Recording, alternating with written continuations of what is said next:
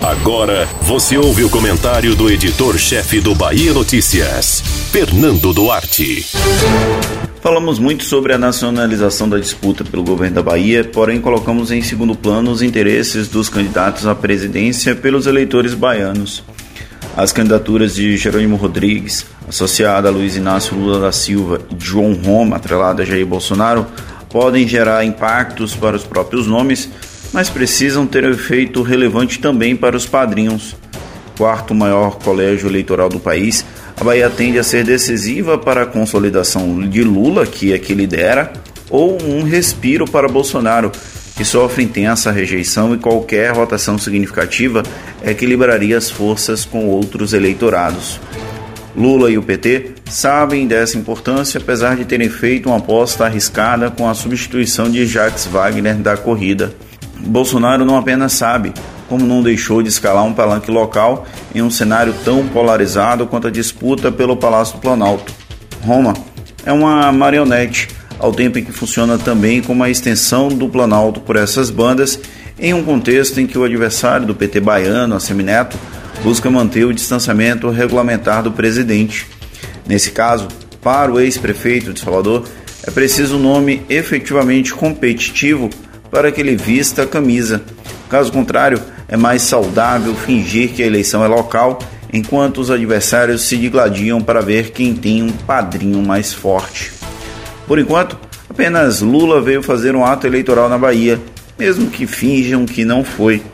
Era um ambiente altamente controlado para convertidos e de apresentação das pré-candidaturas do grupo. A estratégia adotada até aqui pelo lulismo gerou um teto nas pesquisas de intenção de voto e, se não houver um redirecionamento, isso pode comprometer a evolução dele na corrida.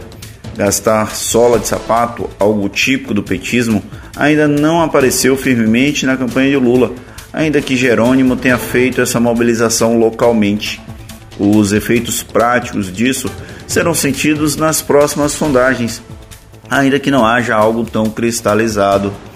Já Roma, após deixar o Ministério da Cidadania, ainda não trouxe Bolsonaro à Bahia nem mesmo para as motociatas, que são atos de campanha explícitos e que o Ministério Público Eleitoral finge não ver.